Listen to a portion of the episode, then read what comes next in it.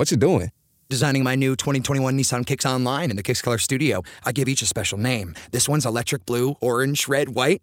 I call it the gumball machine. You think it's me? I feel like you're more of a red velvet guy. Limitless possibilities. With over 100 million available color combinations and Bose Personal Plus system in the boldly new 2021 Nissan Kicks. Bose is a registered trademark of the Bose Corporation. Color combinations include interior and exterior colors. Customization is an available feature subject to availability at participating Nissan dealers. See dealer for details. Te preocupas por la salud de tu familia y hoy un sistema inmunológico fuerte y una mejor nutrición son más importantes que nunca. Es por eso que los huevos Egglands Best te brindan más a ti y a tu familia. En comparación con los huevos ordinarios, Egglands Best te ofrece 6 veces más vitamina D y 10 veces más vitamina E, además de muchos otros nutrientes importantes, junto con ese delicioso sabor fresco de granja que a ti y tu familia les encanta. Son tiempos ordinarios, entonces, ¿por qué darle a tu familia huevos ordinarios? Solo Egglands Best. Mejor sabor, mejor nutrición, mejores huevos.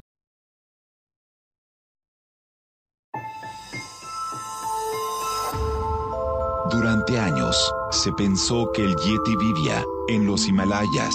¡Bienvenidos al Himalaya! Hoy, después de una extensiva investigación, sabemos que no es así. El Yeti está en México. Y este es su espacio. Yo, check this out. Good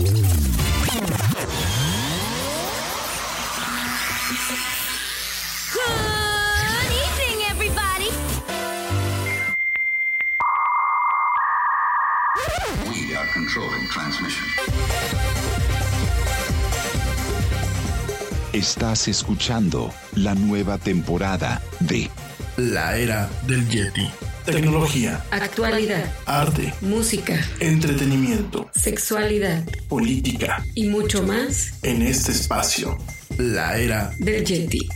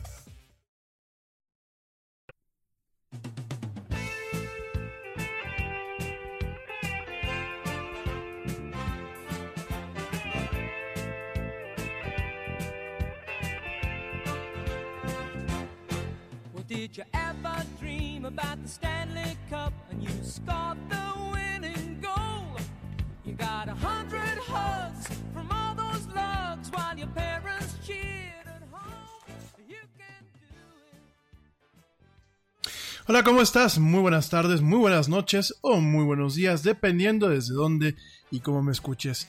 Soy Rami Loaiza y te doy la bienvenida a esto que es la era del Yeti. Actualidad, tecnología y mucho más en una hora.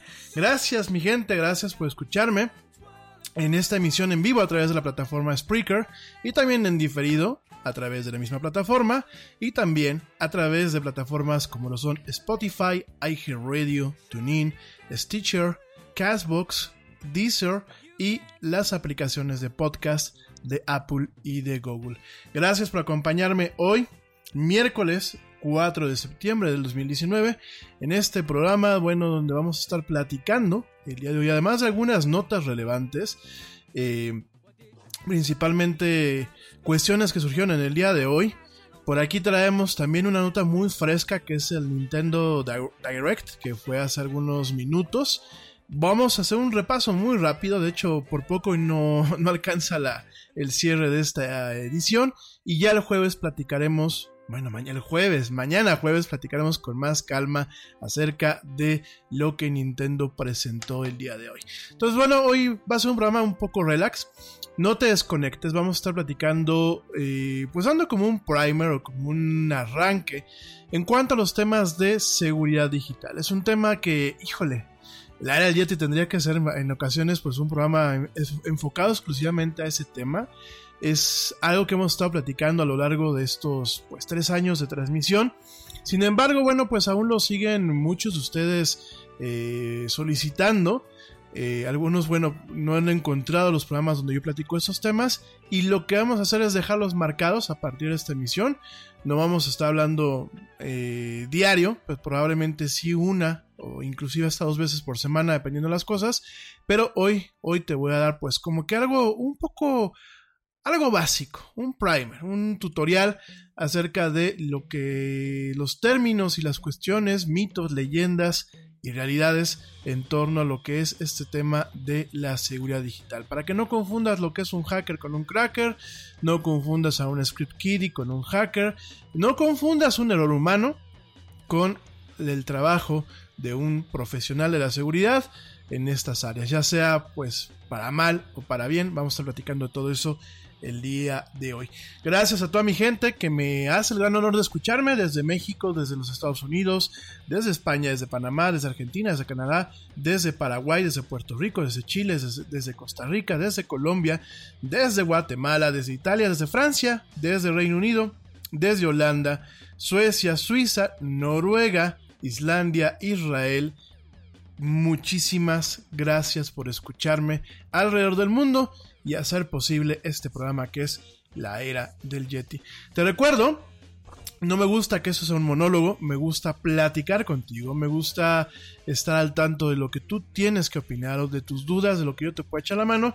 Y te recuerdo que para ello puedes entrar en contacto conmigo a través de mis redes sociales. En Facebook lo, encontramos como la era del Yeti. En Twitter estamos como arroba el Yeti oficial.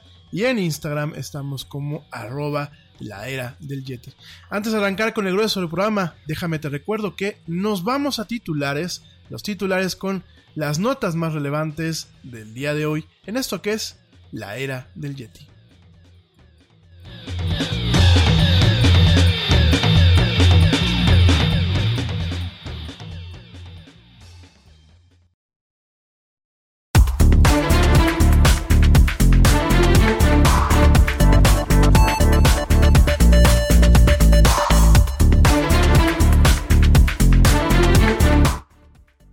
Arrancamos con los titulares para hoy, miércoles 4 de septiembre del 2019.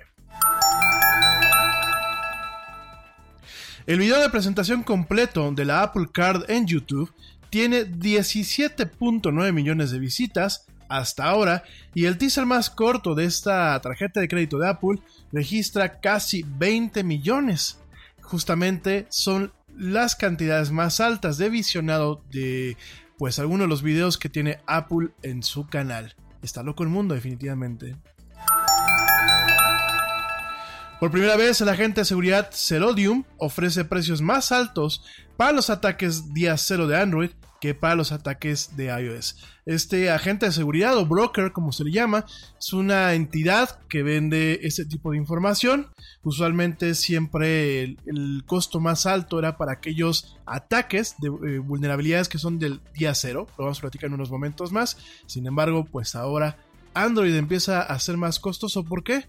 Por la eh, preponderancia de esta plataforma en el mercado móvil. Un informe dice que Apple lanzará un dispositivo similar al iPhone 8 con componentes internos actualizados al precio de 400 dólares la siguiente primavera. Esto, pues en un esfuerzo de equiparar eh, un nuevo teléfono con aquel que era el iPhone SE, un teléfono de gama de entrada. El gobierno de China está investigando la nueva aplicación SAO, de la cual yo te hablaba ayer, que utiliza inteligencia artificial para intercambiar las caras de los usuarios con actores famosos y ha expresado su preocupación por la privacidad de los datos y el robo de identidad. Fíjate nada más. La empresa Naver de Corea del Sur es la última corporación bajo escrutinio por permitir que sus contratistas escuchen grabaciones tomadas por su asistente de inteligencia artificial Clova. Bueno, Siri, Cortana, Alexa, las agentes digitales definitivamente son un problema para la privacidad. El sistema Aristo del Instituto Allen de Inteligencia Artificial aprobó una prueba de ciencias de octavo grado que cientos de inteligencias artificiales fallaron hace cuatro años, según The New York Times. Fíjense nada más, más aplicada esta inteligencia artificial, o por lo menos esta yo creo que a lo mejor sí lee. Google acordó pagar una multa récord de 170 millones y aumentar las protecciones de privacidad para los niños en YouTube. Uno de los rivales más pequeños de Google, eh, la empresa Brave, que hace un navegador eh, web que se llama con el mismo nombre, acusó al gigante tecnológico de usar secretamente páginas web ocultas para alimentar los datos personales de los usuarios a los anunciantes. De ser cierto esto, es un nuevo escándalo en las empresas tecnológicas de los Estados Unidos. Al reconocer el gran éxito financiero que los creadores de contenido para niños recibían después de que YouTube cumpla con las condiciones de liquidación de la FTC, esta multa que se le acaba de imponer, la directora de YouTube, Susan Wojcicki, anunció hoy un fondo de 100 millones para invertir en contenido original, reflexivo y de calidad para niños. Muerto el niño. Mientras tanto, en otras noticias fuera de este mundo, los astronautas han intentado mezclar cemento en el espacio por primera vez. Manden a un par de albañiles mexicanos y van a mezclar hasta lo que no hay arriba. Y hablando de astronomía, un astrónomo aficionado ha, impreso en 3D, en estas impresoras de 3D, un telescopio que le permite observar el cielo nocturno claramente, a pesar de sufrir un astigmatismo severo. Y en noticias de economía, el sistema bancario suizo, te recuerdo, pues es un icono para las leyes y políticas de privacidad estrictas que antes requerían que los ejecutivos bancarios incluso destruyan las notas de las reuniones con clientes de alto perfil.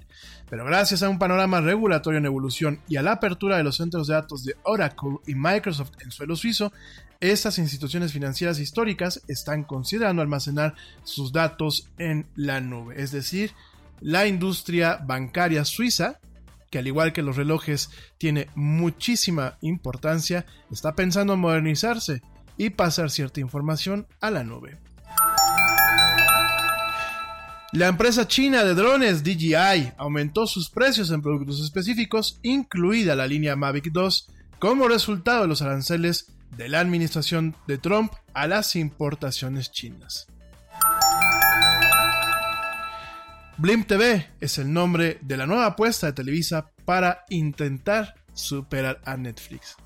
Ay, mejor ni hacemos comentarios. Y por último, Porsche revela su primer auto eléctrico, el Taycan. Y en cuanto a los mercados digitales, el Bitcoin eh, pierde 0.52%, quedando en 10.592 dólares. El Ethereum pierde 2.01%, quedando en 176 dólares. El XRP pierde el 1.01%, quedando en 0.259 dólares. El Bitcoin Cash pierde el 2.27, quedando en 296 dólares. Mercado día negro para los activos digitales o criptoactivos, como ustedes lo quieran llamar.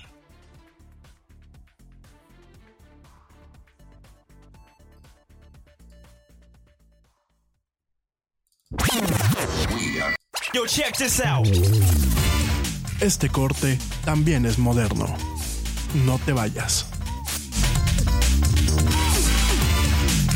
Hot flashes, irritability, intimate dryness, even unsatisfying sex. Hi, I'm Dr. Alyssa Dweck, a board certified OBGYN who has spent over 20 years helping women just like you safely find relief from these very natural symptoms without having to resort to hormones. To help my patients feel their best, I recommend products from Bonafide Health. Bonafide is a women's health company dedicated to providing women with non hormonal and clinically validated products that work. Bonafide provides safe and effective solutions to manage a range of menopausal, sexual health, and PMS related symptoms. That's why I recommend Bonafide products to my patients every day. In fact, I am also a Bonafide medical advisor. What I like most is that Bonafide products provide women real relief without compromise. Ladies, don't waste another minute feeling less than your best. Go to hellobonafide.com and use code radio39 to save 20%. That's hellobonafide.com and code radio39. These statements have not been evaluated by the FDA. These products are not intended to diagnose, treat, cure, or prevent any disease. Offer valid on subscription only.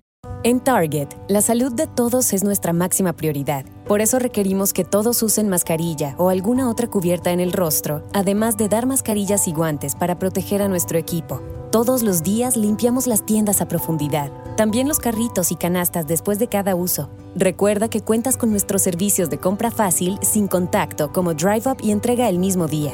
Creemos en estar siempre cuidándote. Siempre lo haremos. Conoce más en target.com diagonal a Bullseye View.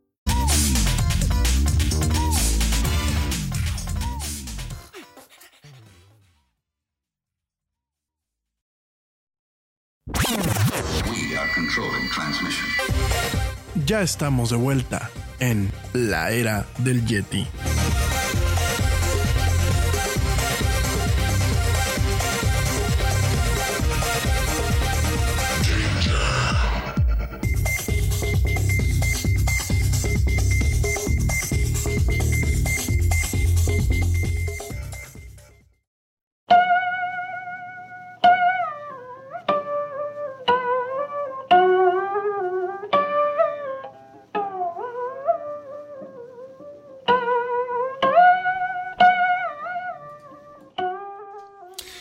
De vuelta en esto, que es la era del Yeti. Mil gracias a la gente que me escucha.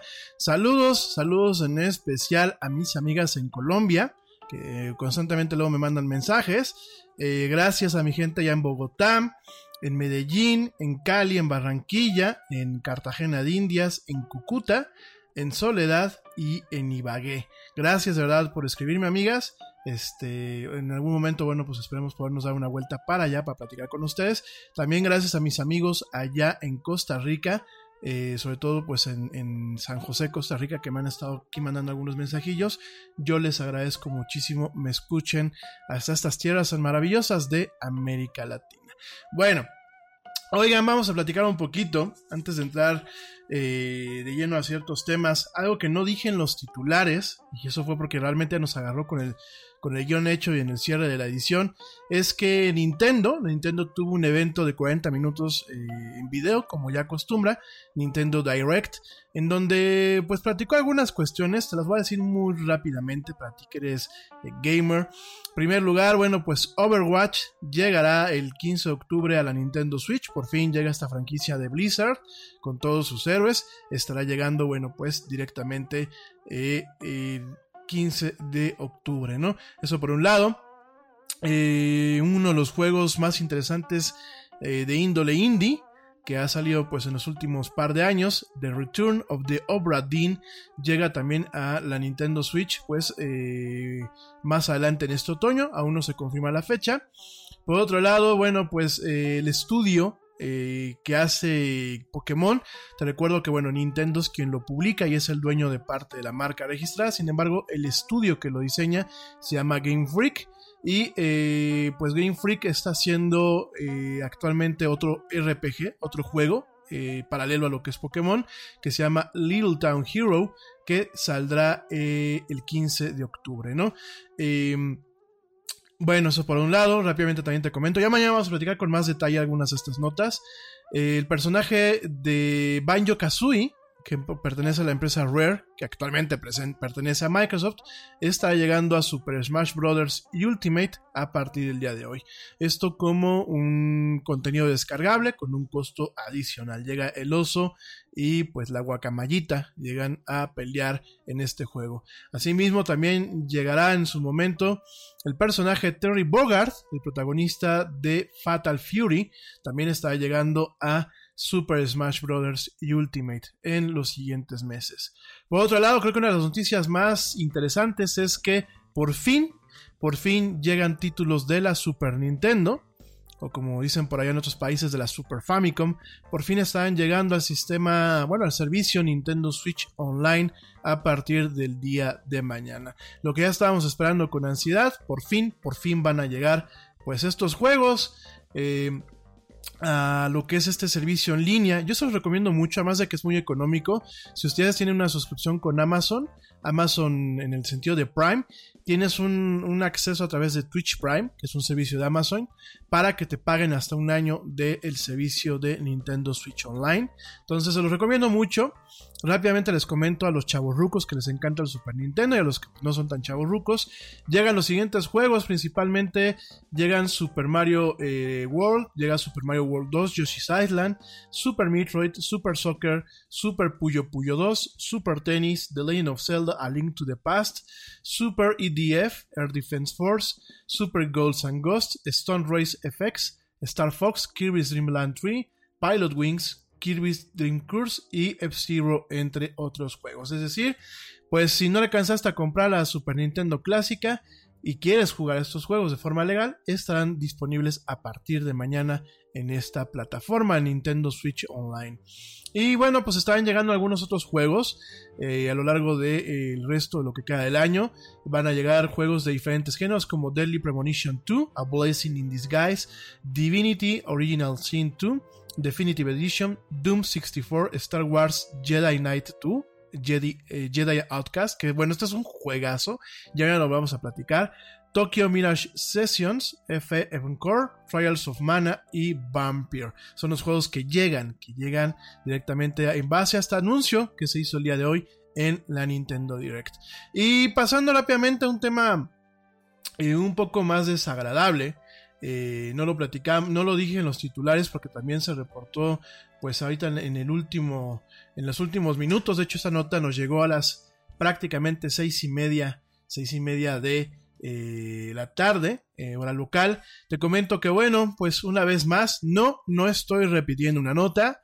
No, una vez más, se encuentra un servidor expuesto con una base de datos conteniendo millones de números telefónicos de usuarios de Facebook. Así es, aunque usted no lo crea y te lo juro, no estoy repitiendo la nota, es una nota nueva que se acaba de generar hace algunos minutos, en donde pues Facebook una vez más se ve involucrado en un asunto, en un fiasco de seguridad, esta vez con un incidente que involucra un servidor totalmente expuesto, sin contraseñas y sin control de seguridad, conteniendo cientos de millones de números telefónicos que previamente estaban asociados con cuentas en esta plataforma.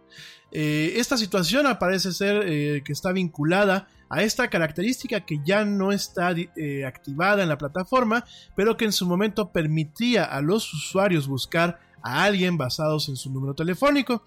En este respecto, el reportero de TechCrunch, Zach Whitaker, reportó hace unos minutos que un servidor que no pertenecía a Facebook, pero que evidentemente pues no estaba ni protegido por password ni con un nombre de usuario que no tenía ningún tipo de control de acceso y que pues estaba totalmente accesible a cualquiera que pudiese encontrarlo, había sido descubierto en línea por el investigador de seguridad Sanjam Jain y se encontró que contenía records, registros de más de 419 millones de usuarios de Facebook, incluyendo más de 133 mil eh, registros de usuarios basados en los Estados Unidos.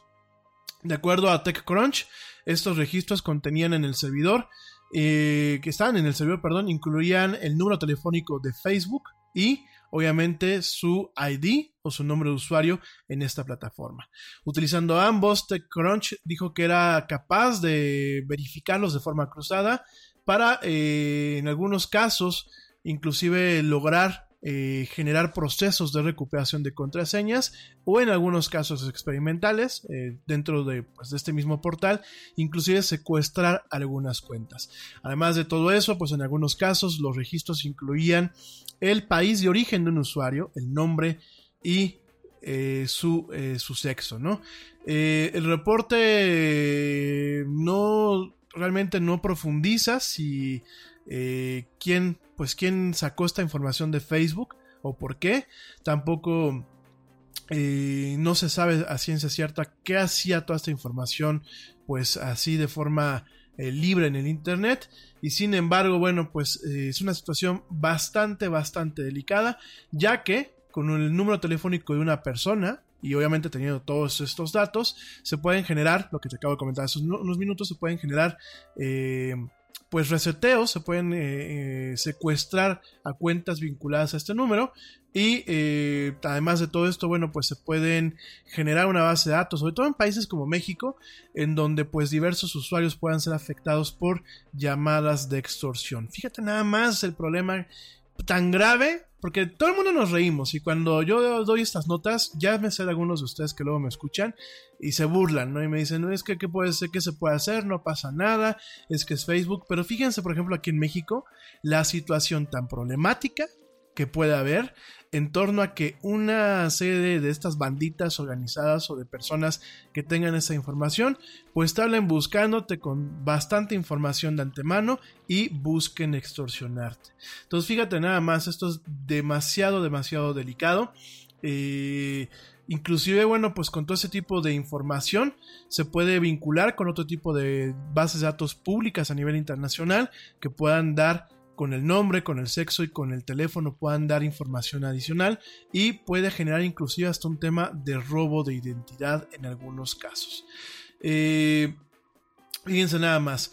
Una, una vocal, una vocal, eh, perdón, una, eh, pues una, sí, una, una, una vocera, perdón, una vocal, una vocera de la empresa comentó en, un correo electrónico a varias fuentes que estos datos son muy viejos y que aparecen que es información obtenida antes de que se hicieran cambios eh, el año pasado para remover la habilidad de que la gente pueda encontrar a otras utilizando sus números telefónicos.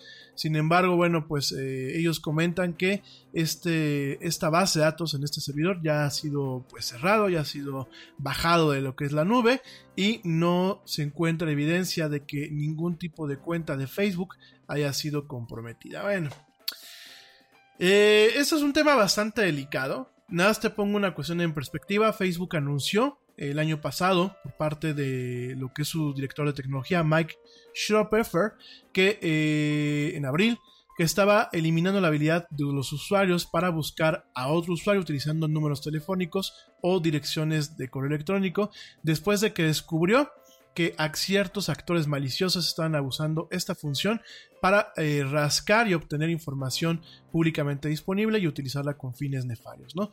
Sin embargo, bueno, pues eh, de nada sirve lo que diga Facebook y lo que intenta hacer porque pues, otro día más, otro problema más con esta empresa del señor Mark Zuckerberg.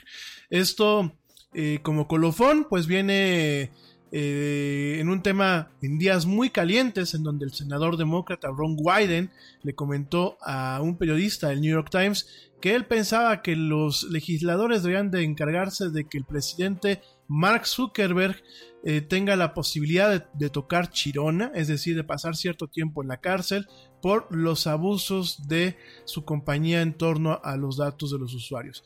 Mientras que, bueno, por lo menos en los Estados Unidos esto sigue siendo pues un sueño, la posibilidad de que esto en algún momento se vuelva realidad se vuelve fuerte, fuerte día a día. Esperemos que ya no sean multas, esperemos que no sean manotazos, esperemos que ahora sí, pues no solamente Estados Unidos, este, los demás países eh, tomen realmente medidas en torno a castigar a Facebook. No podemos tener este tipo de cuestiones al día de hoy, sobre todo en países como México. Aquí me queda claro que aquí no se va a hacer nada.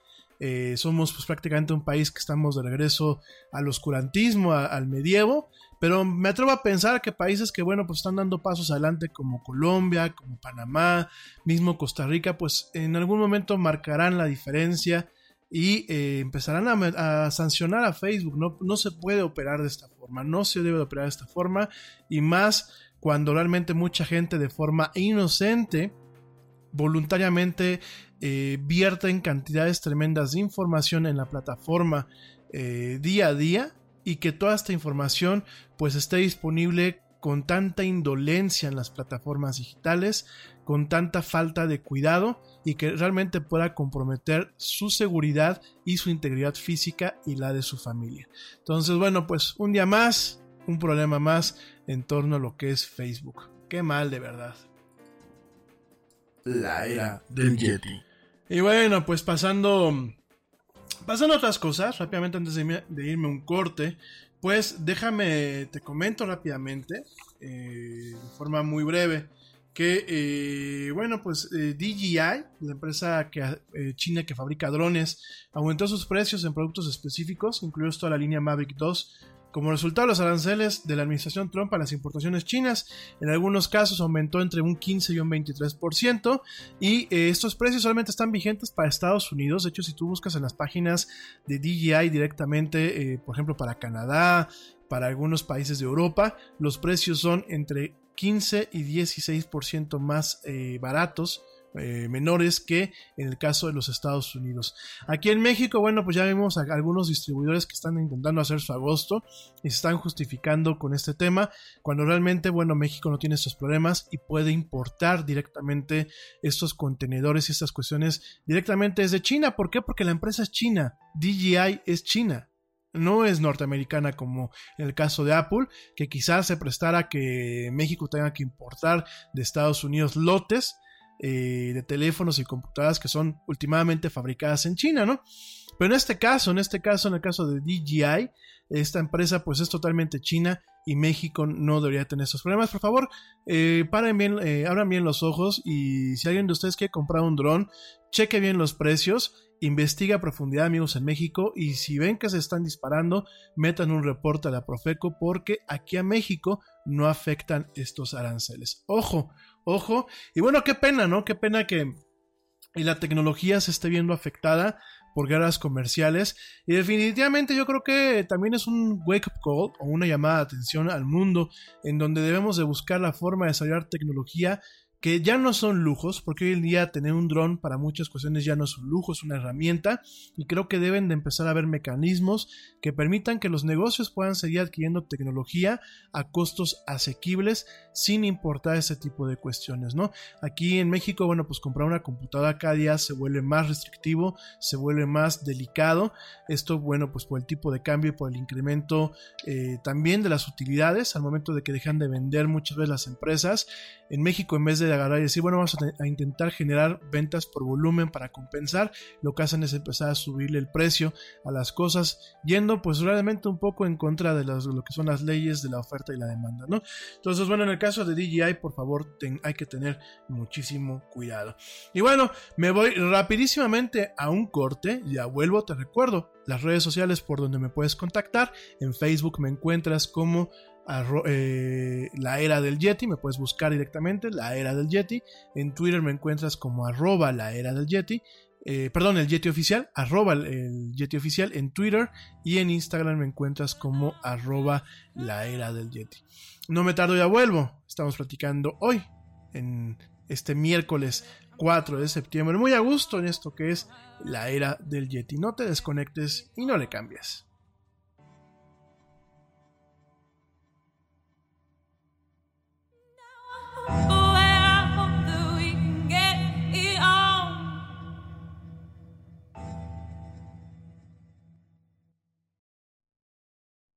Yo, check this out.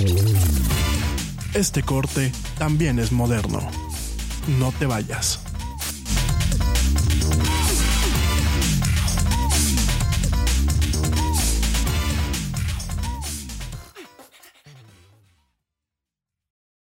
Te preocupas por la salud de tu familia y hoy un sistema inmunológico fuerte y una mejor nutrición son más importantes que nunca. Es por eso que los huevos Egglands Best te brindan más a ti y a tu familia. En comparación con los huevos ordinarios, Egglands Best te ofrece 6 veces más vitamina D y 10 veces más vitamina E, además de muchos otros nutrientes importantes, junto con ese delicioso sabor fresco de granja que a ti y tu familia les encanta. No son tiempos ordinarios, entonces, ¿por qué darle a tu familia huevos ordinarios? Solo Egglands Best. Mejor sabor, mejor nutrición, mejores huevos.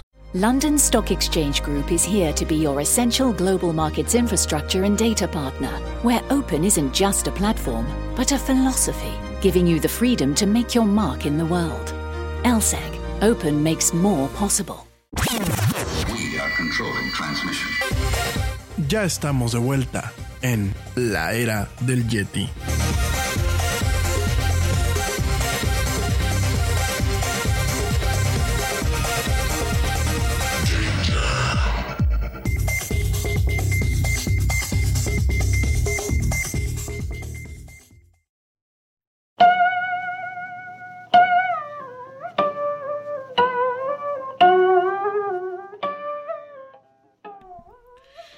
Estamos de vuelta en esto que es la era del Yeti. Mil gracias por seguir acompañándome en esta emisión, a la gente que me está escuchando en vivo, gracias a ti que me estás escuchando en diferido en cualquiera de las plataformas en las que estamos. Bueno, oigan, eh, muy interesante, muy interesante, pues eh, el tema de eh, lo que dice Brave directamente este, este navegador que yo se lo recomiendo mucho, es una buena alternativa a pues los navegadores que están actualmente en el mercado. Actualmente tenemos lo que es Chrome por parte de, obviamente, de Google. Tenemos lo que es Safari por parte de lo que es Apple, exclusivamente para sus dispositivos. Tenemos lo que es eh, Edge, en el caso de Microsoft, que bueno, ya lo encontramos en dos sabores. Encontramos el Edge eh, totalmente de ingeniería de Microsoft y el Edge nuevo, que estará pronto a salir en estos meses que utiliza el motor, eh, el motor directamente de Chrome. Está basado en el proyecto Chromium. Ya platicamos eso hace algunos meses, igual vamos a platicar la próxima semana un poquito acerca de esto, ¿no? Obviamente tenemos Mozilla, de, bueno, tenemos Firefox, no se llama Mozilla el navegador, parezco nuevo. Se llama Firefox, el navegador de lo que es la Fundación Mozilla. Y bueno, además de todos estos, tenemos también Opera, que también es una muy buena alternativa. Opera, eh, Opera, valga la redundancia, Opera opera con el motor eh, del proyecto Chromium, es decir, lo que es el nuevo Edge, lo que es Opera, operan utilizando prácticamente los componentes principales de Chrome dejando obviamente a un lado muchas cuestiones que tiene directamente Google en su navegador, ¿no? Y en el caso de Brave, fíjense, Brave es un, es un muy buen navegador.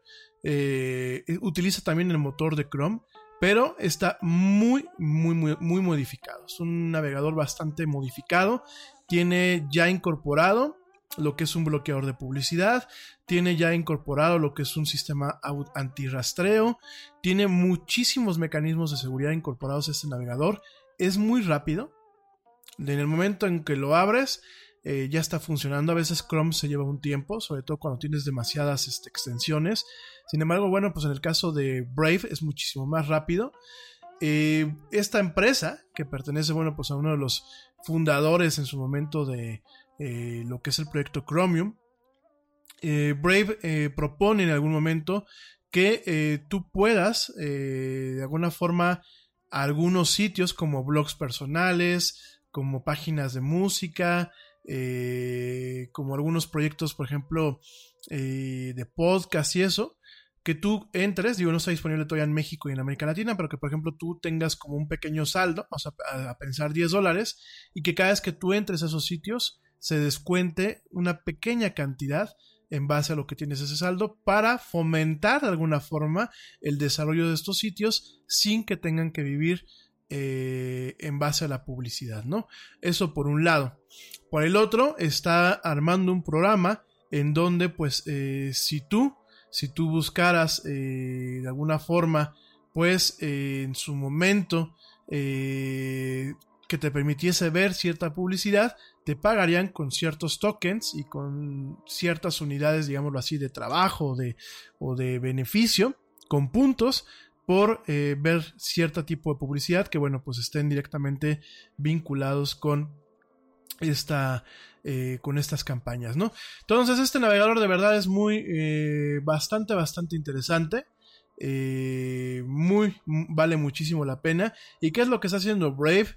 Pues directamente comentó en una nota de prensa que estaba había encontrado y estaba acusando al gigante de la tecnología de usar de forma secreta ciertas páginas web para alimentar los datos personales del usuario a sus eh, publicistas, ¿no? Si esto fuera cierto, esto podría realmente afectar a Google dentro de las mismas políticas que ellos supuestamente manejan y eh, de alguna forma saltarse las series de eh, políticas en torno a la privacidad por parte de la Unión Europea. ¿no? Estos cargos vienen eh, en una investigación o se, se hacen públicas dentro de lo que es una investigación por un regulador de datos irlandés eh, en donde, bueno, pues ellos aparentemente han encontrado, sin dar muchos detalles, que Google está de alguna forma mostrando ciertos anuncios utilizando datos como la raza, la salud y eh, pues eh, las tendencias políticas de sus usuarios, ¿no?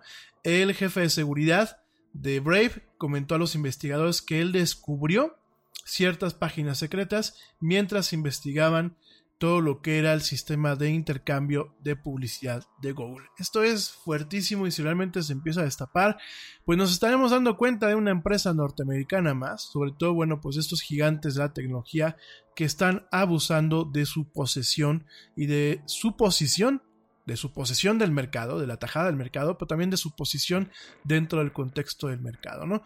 Y sobre todo, bueno, pues que han estado abusando de las normas tan laxas que tienen los Estados Unidos, su país de origen, en torno al desarrollo de estas empresas, que en una primera instancia me parece plausible, porque fomentas que estas empresas crezcan, generen obviamente un tema de crecimiento económico, generen un, tema de crecimiento laboral, sin embargo, pues al final del día no puedes permitir que estén pasando por los derechos a la privacidad de los datos y a la salvaguarda correcta de los datos de los usuarios. Entonces, bueno, pues así están las cosas con, con Google vamos a ver esta investigación, qué es lo que pasa, ¿no? Y, vean la más lo grave que se va volviendo, ¿no?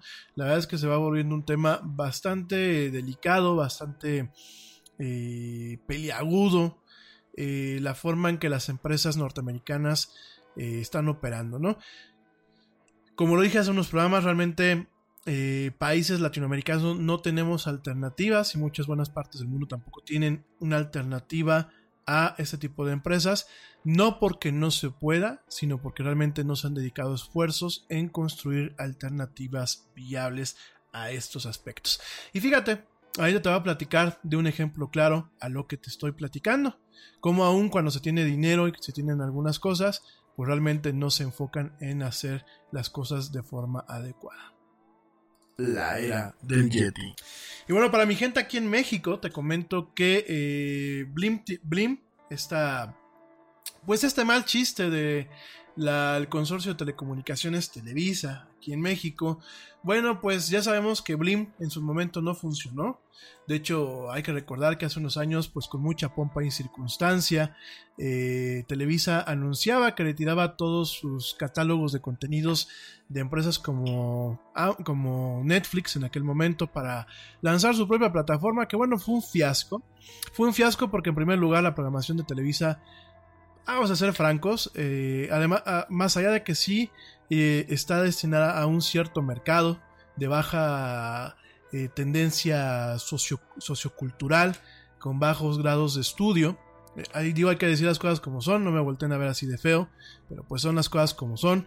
Además de todo esto, probablemente dista mucho la calidad de contenidos que esta empresa, este conglomerado de medios latinoamericano, no quiero decir orgullosamente mexicano porque no es así, pues produce, ¿no? Mientras que Antena 3 en España, mientras que RCN en Colombia hacen producciones magistrales, bueno, pues aquí no importa que se tenga muchísimo dinero, pues eh, esta empresa no da pie con bola, ¿no? Entonces, bueno, después de que se puso digna y de agarrar y, y gritar, inclusive de una forma publicitaria, que estaban retirando grandes contenidos como RBD eh, de plataformas como Netflix o que no los iban a lanzar. Digo, yo creo que este, si Televisa considera que un gran contenido es RBD, bueno, pues entonces yo soy lampiño, ¿no? Pero ni hablar. Entonces, este, después de hacer tanto escándalo y de haber sido la burla, porque obviamente, pues no, eh, más allá de los contenidos, la cuestión técnica también deseaba mucho que desear. Mientras que pues todas estas empresas llevaban más de nueve años con un tema de trabajo en sus plataformas, en sus métodos de codificación, de streaming, eh, en la experiencia de usuario. Bueno, pues eh, yo me acuerdo que la interfaz de usuario cuando probé Blim en su momento, recién que empezábamos con la era del Yeti, me acuerdo que era pues una mala broma. Vamos a decir las cosas como son, una mala broma. O sea, mientras que Netflix ha invertido al igual que Amazon, ha invertido dinero para tratar de investigar la mejor experiencia de usuario, para tener un motor de recomendación y aún así la interfaz de usuario de Netflix se siente en ocasiones demasiado congestionada, pues Televisa que llevaba ya una desventaja y que pues a veces se ve que ni siquiera tiene buenos diseñadores gráficos, pues ya no sería un diseñador de experiencias, pues aquí se notó que definitivamente pues era un fiasco, ¿no? los pues en esto que acabo de comentar, ¿no? De hecho, te recuerdo que muchos se burlaron de la manera en que la empresa asumió que la gente migraría a Blim para seguir viendo telenovelas y contenidos magistrales como El Señor de los Cielos y La Rosa de Guadalupe. Pero ahora Televisa, bueno, pues eh, además de que hace unos meses echó para atrás, de hecho lo platicamos aquí en la del Yeti, y dijo que se iba a asociar con Amazon y con Netflix para hacer ciertos videos ciertos contenidos para estas plataformas, pues ahora quiso poner en marcha una nueva estrategia para intentar no competir, pero mantenerse relevante en un mercado que cada día se vuelve más exigente y más agresivo con la televisión abierta, ¿no? Al respecto se llama esta plataforma Blim TV, otras súper originales, en que en palabras de su directora Vanessa Rosas no es un cambio, sino una evolución que atiende a la manera en que actualmente se consume televisión. Aquí le doy un poco de crédito a esta mujer. Eh, realmente, pues sí, mucho del consumo se está haciendo a través de eh, plataformas digitales. Me queda eh, muy claro este tema. Por supuesto, lo que están haciendo no es nuevo, ¿eh? O sea, si, si nosotros podíamos vanagloriarnos de que, oh, Televisa está innovando, vaya, no, tristemente no es así. Yo sé que mi gente que me escucha de Foro TV, que no, sé todavía quién me escucha, pero yo sé que me escuchan, a lo mejor les puede estar doliendo lo que les voy a decir, pero pues es la verdad. Televisa no está descubriendo el hilo negro, una vez más. Es una empresa que se está distinguiendo por pues, ser el underdog en muchos sentidos y estar tratando de mantenerse relevante cuando ya no lo es. Y fíjate nada más, eh, está copiando un modelo que en Estados Unidos ya lleva bastantes años que se llama Sling TV. Sling TV es un servicio que te permite a, ti ver televisión en vivo a través de eh, diferentes eh, aplicaciones y además a través de diferentes plataformas. Sling TV eh, puedes ver ahí Cartoon Network, puedes ver algunos canales de HBO, ESPN, NBC, Nat Geo, diferentes plataformas dependiendo del paquete que tú compres, ¿no?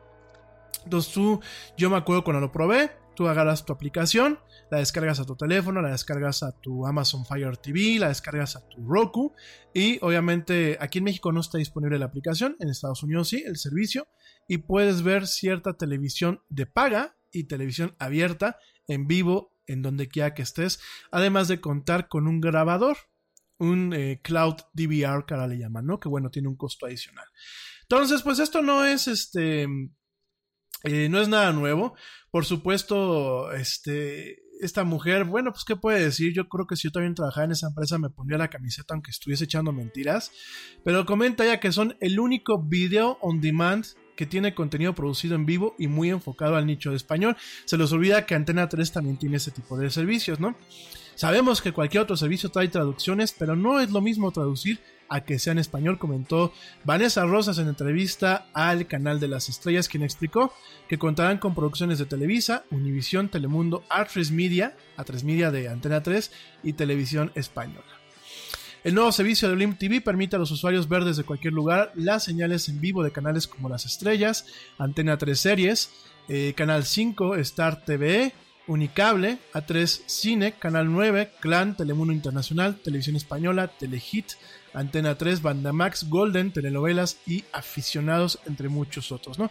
De alguna forma lo que está haciendo, y miren, aquí no lo voy a criticar, le voy a dar el privilegio de la duda, de alguna forma lo que está haciendo es previendo, ahora sí, quiero pensar que así va a funcionar, está previendo que el día de mañana sus plataformas de televisión de paga, como lo es eh, la parte de televisión de Easy, como lo es la parte de Sky, que es la televisión satelital, quizás tengan una caída por eh, el acceso a internet que puedan llegar a tener los usuarios y empiecen a consumir más este tipo de contenidos a través de internet, a través de estos hubs de video, eh, como lo pueden ser Roku, Apple TV, etc, etc, etc.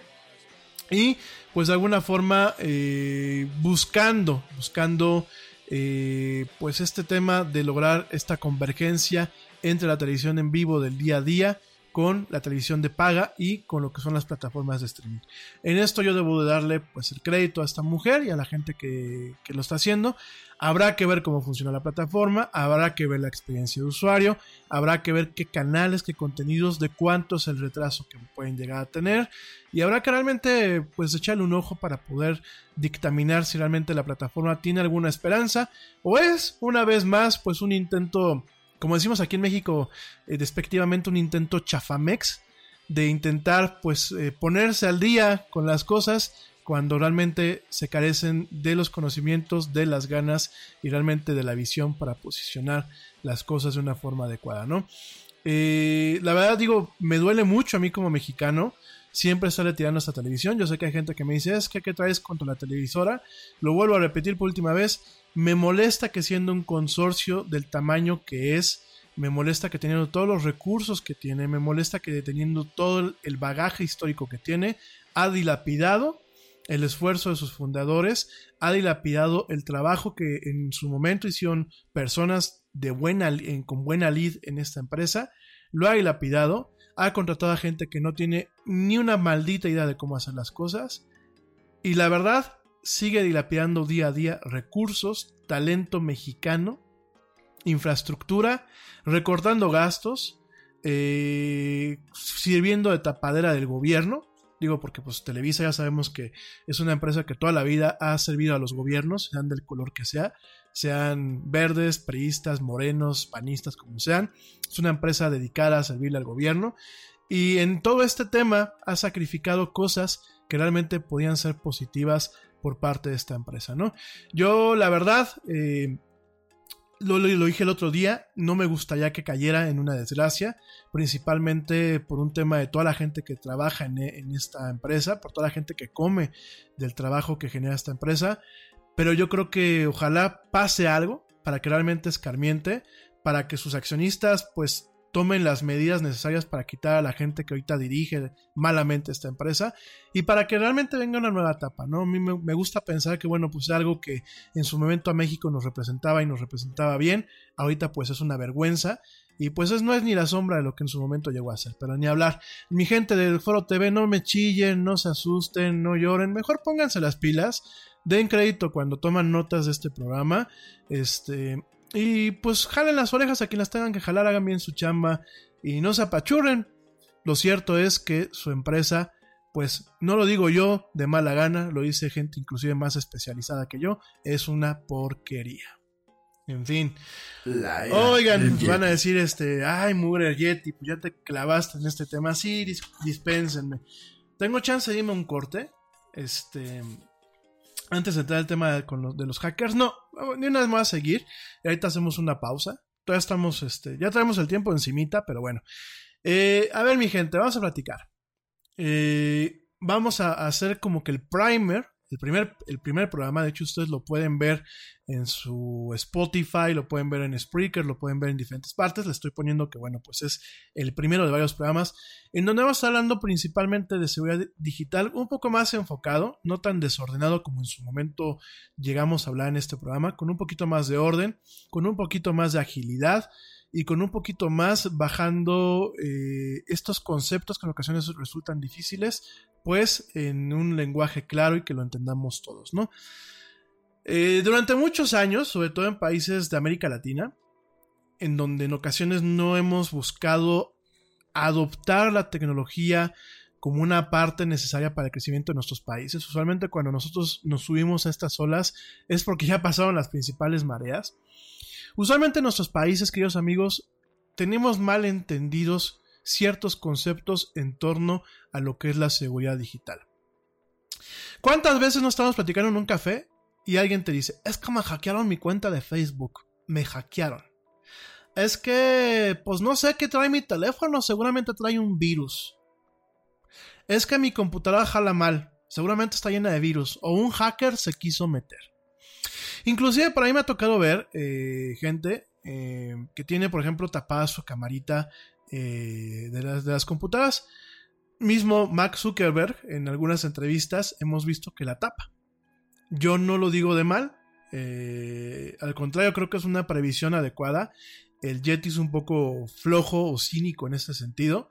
Pero inclusive, bueno, vemos este tipo de cuestiones que si bien pueden tener un fundamento en algunas nociones de computación, en muchas situaciones es poco plausible que alguien se meta, si no eres un blanco, a espiar tu máquina, sobre todo también si tú no les das acceso. Entonces, a lo largo del tiempo, hemos ido creando una serie de nociones eh, poco bien establecidas en torno a lo que son los lineamientos de seguridad digital, en torno a identificar a cada elemento de la escena de forma adecuada, y hemos creado cada fábula, cada fábula, cada cuento de vaqueros, como decimos aquí en México, que algunos netamente son irrisorios.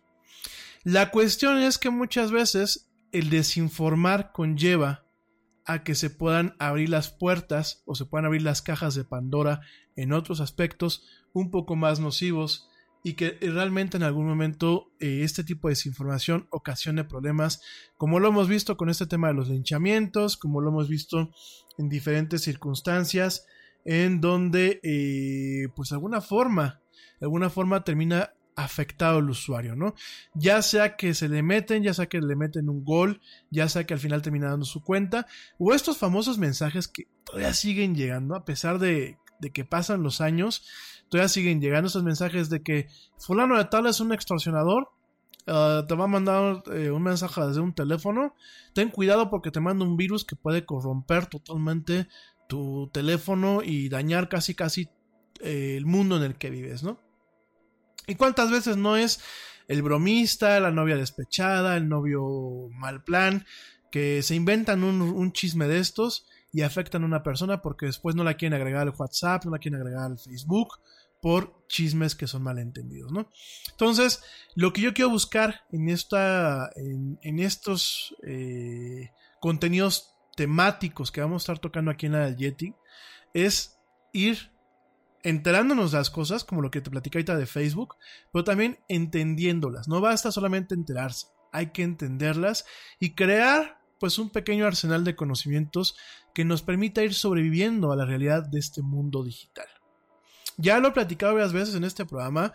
Eh, de hecho, alguna gente en algún momento me dijo, es que eres muy cansino, eres muy insoportable con el tema de la seguridad digital, pero es que mi gente hoy por hoy me topo con ese tipo de circunstancias, con gente que me dice, oye, es que fíjate que me hackearon mi cuenta. No, madre, no te la hackearon. Le diste la cuenta a tu novio, a tu exnovio en aquel momento, le diste suficiente información para que tu, exnovio se metiera y no es un hackeo como tal, ahí es un tema de secuestro. O ahí es un tema de un güey que se le ocurrió que con la información que tenía, haciendo gala de lo que es la ingeniería social, pues meterse a tu cuenta. O de una chava, ¿eh? Porque también no falta la chava que también lo hace, ¿no? Me da risa porque en algún momento me consultaban, oye, mi amigo Yeti, ¿y cómo puedo entrar a la cuenta de correo de mi, de mi peor es nada? Oye, comadre, ¿para qué quieres entrar? Pues para ver si me está poniendo el cuerno. No, gente. También es un tema eh, que vamos a estar tocando en nuestros programas. Es un tema también de madurez. No utilicemos la tecnología con fines nefarios, con fines eh, poco maduros y mejor miren, igual que uno tiene, en este caso, uno tiene los testículos o los ovarios para agarrar y decirle a alguien me gustas, pues yo creo que hay que tener los, los testículos y los ovarios para agarrar y decir, oye, no me gustas, o bien preguntarle a la gente, oye, ¿qué traes conmigo? ya no me quieres, ya, ya te encontraste un quelite, ya este, te fastidiaste de mí. No utilizar la tecnología como eh, puentes efímeros, como castillos en el aire para intentar resolver cosas o para caer en este tema de que el que busca encuentra, ¿no? Entonces, creo que hay que empezar a hacer ese, tipo de diferenciaciones. Y hoy, hoy quiero hablar un poquito acerca de lo que es realmente el hacking. Todo el mundo habla, y muchas veces en, las pláticas de sobremesa, haz que un hacker, híjole, me vació la cuenta de banco. Sí, así le dicen, así le dicen a tu hijo, ¿no? Eh, tu hijo que de pronto te quiso bajar ahí algo de dinero, ya le pusieron el hacker, ¿no? Este, haz que eh, alguien entró y me borró mis fotos, ¿no? Compadre, no te diste cuenta y las borraste tú. Es que mi máquina está jalando fea, ¿no? Y este, seguramente es un hacker o un virus, ¿no? No, compadre, eres tú que no sabes operar bien tu máquina, ¿no?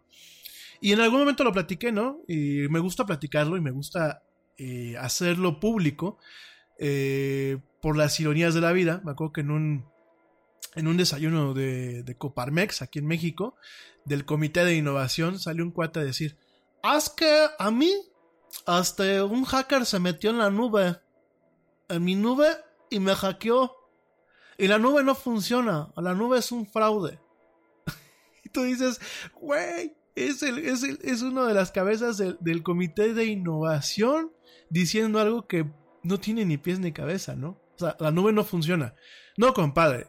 El que no funciona es que tú, por no tener un, buen protocolo de seguridad y por, permitir que se metan a tus cuentas sin tú supervisarlas, ¿no? Entonces, hoy lo que vamos a hacer es diferenciar un poquito las cosas. Mañana no vamos a tocar el tema, lo vamos a tocar hasta el siguiente lunes. Pero eh, aquí la cuestión es entender algunos conceptos básicos y realmente diferenciar qué es un hacker, qué es un oportunista, qué es un script kiddie y realmente cómo son los actores en este tema de la escena de la seguridad digital y que vayas entendiendo que muchas veces la seguridad digital es engorrosa, como cuando tú tienes cuatro chapas en tu casa para poder entrar y salir, pero que al final del día te protegen. Me voy rapidísimamente al último corte de este programa. Te recuerdo redes sociales, Facebook, La Era del Yeti, Twitter, arroba el Yeti oficial, e Instagram, arroba la era del Yeti. No me tardo nada, sigue escuchando esto que es la era del Yeti.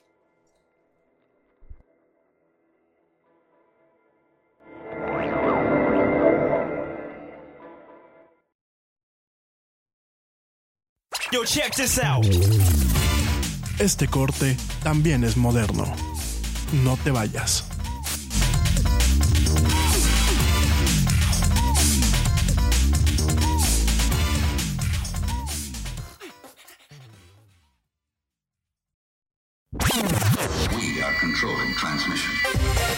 Ya estamos de vuelta en la era del Yeti.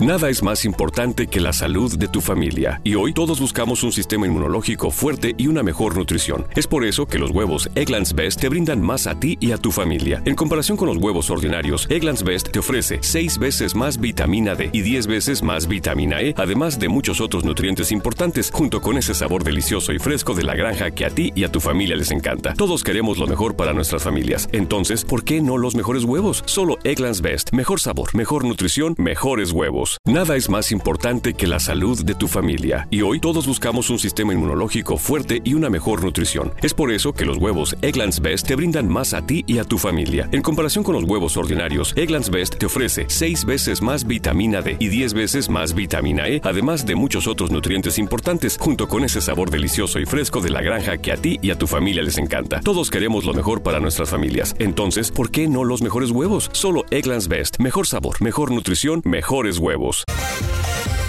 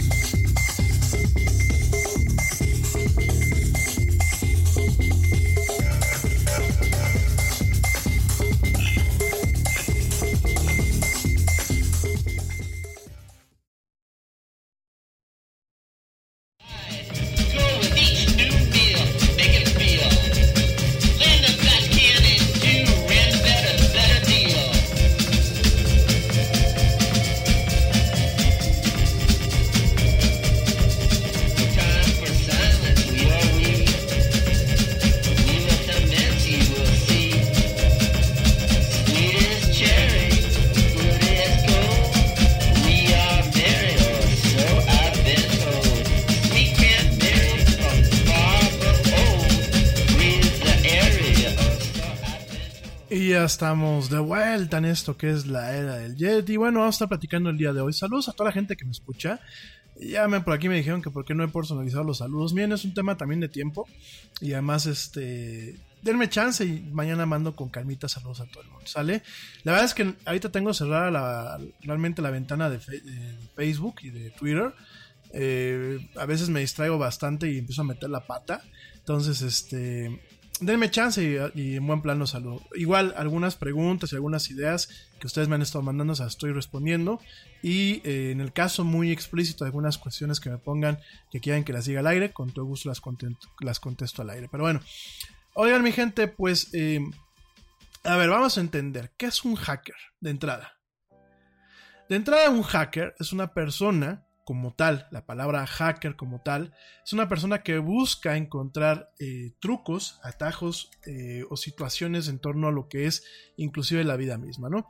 Eh, en el caso de la computación, pues es un hacker, es un experto con ciertas habilidades en la computación que utiliza su conocimiento técnico para resolver un problema o para entender muchas veces cómo funciona un sistema desmenuzarlo y eh, poder eh, construir encima de él o poder resolver aquellos problemas que pueda presentar, ¿no?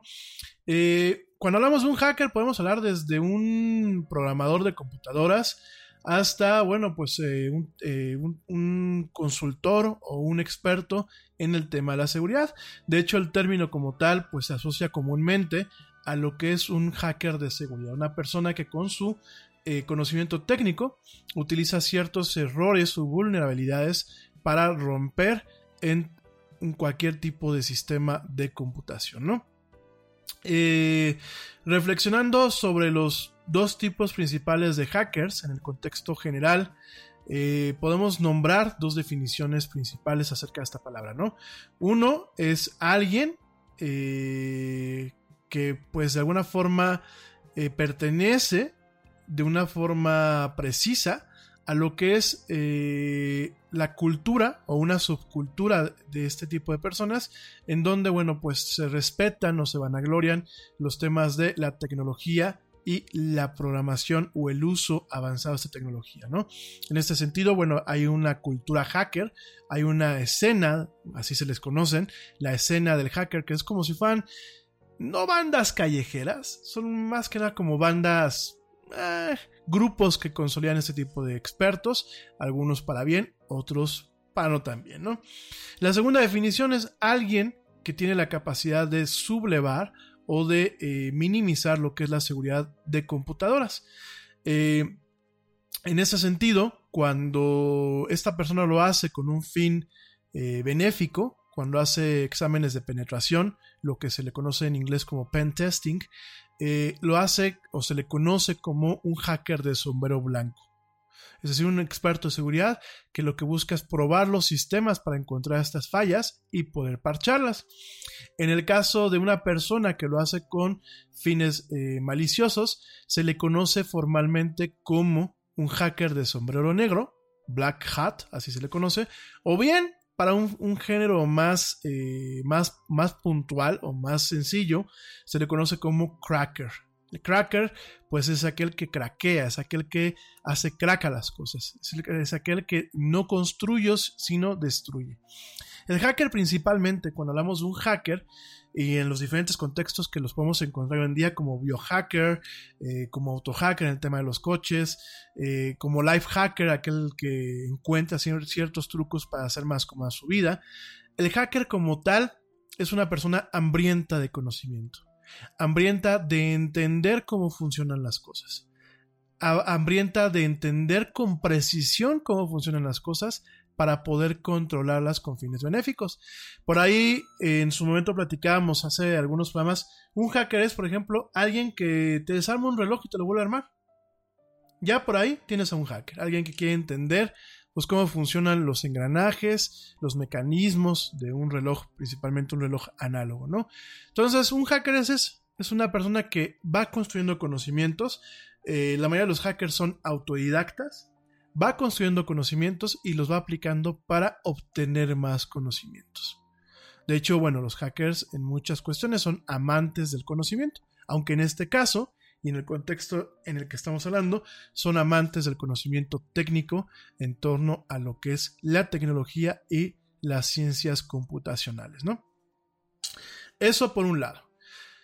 Eh, malamente, esto es un tema eh, que ya en un momento lo, debatiremos con un poco más de calma. Al igual que en su momento a ciertas subculturas se les marcó con el estigma de los nerds. Después hubo una evolución y se les, se les marcó con el estigma de los geeks. No deja de ser un estigma, a pesar de que el geek sea como más cool que hablar de un nerd. Pues además de todo esto, en su momento los medios y la cultura en general, cuando no entienden, no entienden exactamente sus términos, etiquetan por etiquetar, definió con la etiqueta de hacker aquellas personas que puedan ser criminales computacionales, ¿no? Eh, o criminales cibernéticos, si lo quieren llamar así, ¿no? Esto principalmente porque esta palabra se usó de una forma desmedida desde las décadas de, de 1980, ¿no? Eh, dentro de, este, de esta noción encontramos a lo que son los script kiddies, que realmente yo me atrevo a pensar que en el tema nefasto de los hackers como tal, o de esta subcultura, yo eh, con fines eh, negativos, con terminología negativa, a mí me gustaría que tú público que me escuchas hicieras la distinción. el hacker pues es aquel que puede ser un experto de seguridad que utiliza sus conocimientos para fines eh, benéficos o como el que te acabo de decir, una persona que está hambrienta de conocimientos. Y entonces tenemos a los criminales, a la gente que utiliza estos conocimientos con fines nefarios. A mí me gustaría que la llamáramos crackers directamente o hacker de sombrero negro.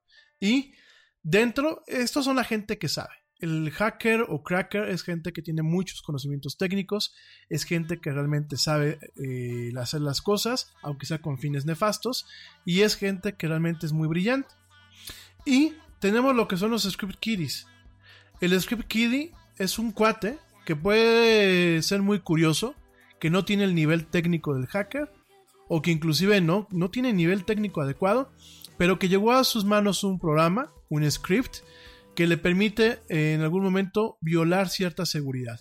O es alguien que por accidente o con cierta inteligencia no técnica, sino conociendo a lo que puede ser su presa, puede entrar y directamente eh, violar la seguridad de ciertos sistemas.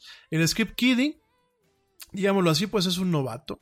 Es alguien que baja un programa, eh, por ejemplo, yo cuando iba en la prepa, ¿no? o, en la, universidad me topaba mucho.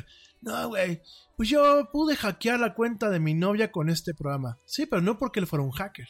Porque alguien se lo pasó, le dijo cómo usarlo, o más o menos esta persona intuyó cómo usarlo, y logró utilizarlo para un fin. Pero no porque realmente fuera una persona que tuviese la capacidad de ver si era la mejor herramienta, si realmente se puede utilizar y si realmente él la había diseñado. Porque eso es una diferencia. Muchos de los hackers crean sus propias herramientas o utilizan y configuran ampliamente las herramientas que ya están disponibles. Un script kiddie muchas veces lo baja y la ejecuta como está. Y en ocasiones nos hemos topado con casos en donde el mismo script kiddie se contagia o abre la puerta de su máquina para poder hacer un ataque de estos, ¿no? Entonces, realmente eh, es un tema en donde no han entendido el público general no entiende estas diferencias y son temas muy interesantes, son muy importantes para poder entender realmente de los actores, de lo que hablamos y de cómo realmente en un momento podemos protegernos. Son bases, son intenciones para poder entender cómo eh, funcionan las cosas, ¿no? Entonces esto de entrada pues son eh, eh, el, tema de, los hackers como tal, estas son las diferencias. Por supuesto, dentro del, hacker hay varias eh, ramas, incluso del hacker eh, malicioso. Además de, de, crackers, hoy nos encontramos con los freakers, eh, freakers con PH, en donde el freaker, de alguna forma, en su momento eran eh, los hackers más especializados, los hackers que eran traviesos, los hackers que eran maliciosos sin afán de ser maliciosos, sin robar, sin eso, sino realmente eran bromistas. Y hoy en día el freaker es aquella persona que utiliza herramientas como el phishing, del cual ya platicaremos eh, la próxima semana, que permiten pescar información de los usuarios de forma voluntaria, el usuario sin conocer, sin saber, da esta información y directamente permite que se puedan acceder a diversos sistemas informáticos. Entonces, esto es importante que lo entiendas. Eh, ya estoy colgado del tiempo, pero lo vamos a platicar el lunes sin falta, en lo que es eh, pues, el segundo de estos programas. Eh, te prometo que el lunes le voy a dar un poquito más de profundidad a este programa. Voy a cortar un poquito el tema del análisis de las notas. Y te voy a platicar de la escena hacker. Te voy a platicar de ciertos rasgos para identificar quién puede ser un hacker bueno y quién puede ser un hacker malo. Y sobre todo, te voy a empezar a platicar algunas anécdotas y algunas cuestiones para que entiendas cómo funciona este mundo. Para que veas que el hacker no es el clásico nerd, no es el clásico eh, chavo que te pintan muchas en las películas con lentes, la cara de barros, que a lo mejor todavía tiene 40 años y vive en el sótano de sus papás, como muchas en Estados Unidos se maneja. Hay de todo un poco, tampoco son los galanes como Keanu Reeves o como eh, diferentes hackers que han salido, Tom Cruise, que han salido en las películas, no, hay, hay gente normal y que también entiendas que no debe ser un, término eh, netamente negativo y que es un nicho de mercado en donde se puede hacer bastante dinero. Por supuesto, requiere de conocimientos muy avanzados, requiere de mucho tiempo y requiere de conocimientos que muchas veces no se adquieren en las universidades. Mucha gente me dice, haz que yo entré a ser ingeniero en sistemas o en mecatrónica porque pensé que iba a ser hacker. Sí, las bases de pensamiento como tal. Y si quieres verlo así, tu capacidad de problema, de resolver problemas, te convierten en un hacker en algunos contextos. Pero ser el analista de seguridad, como muchas veces los pintan los medios, no, no es así. Un analista de seguridad se hace, no lo hacen, ¿eh? Tú aprendes cosas, ya en su momento te voy a platicar, yo por ejemplo tomé en su, eh, hace algunos ayeres un diplomado completo en torno a lo que es la seguridad digital y lo que son las pruebas de penetración y lo que es realmente ser un hacker de, sombrero blanco, pero el diplomado más que nada es un tema de actualización.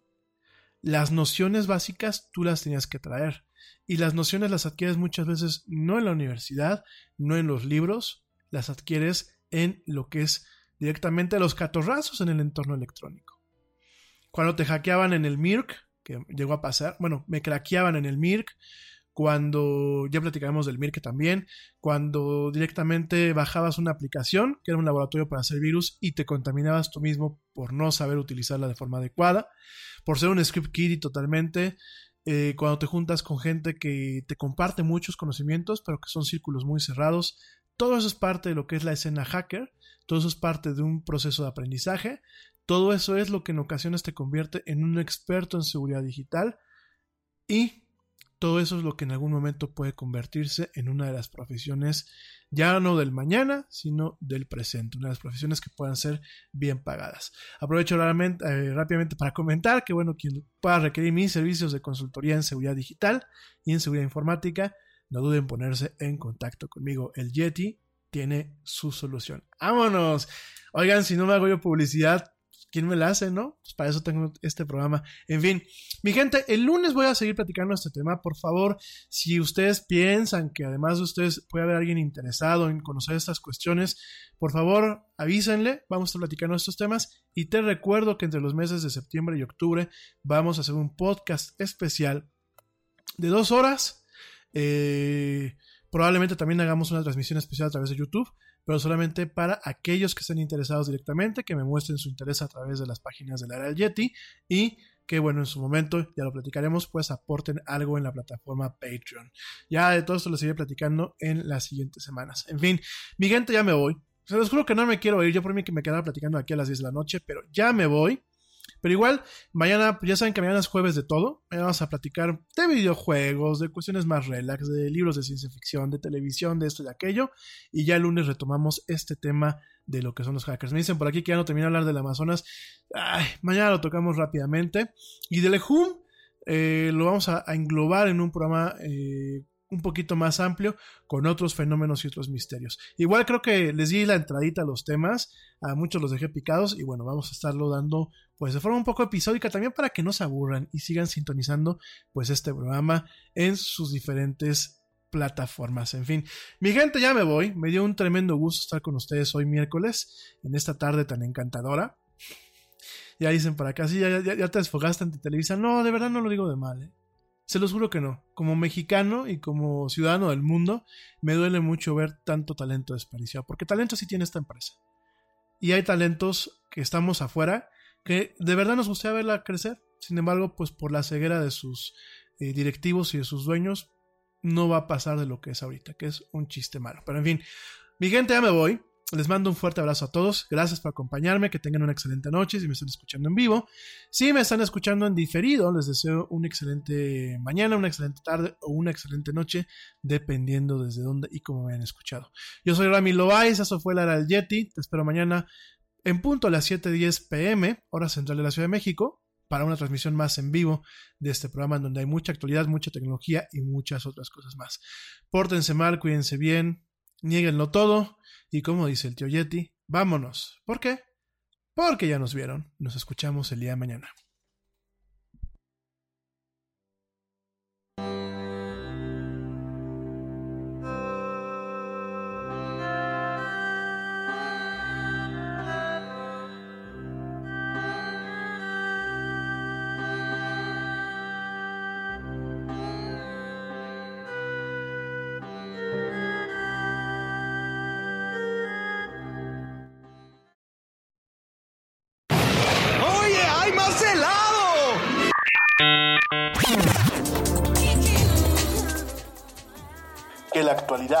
No te deje helado. Te esperamos en la siguiente emisión de La Era del Yeti.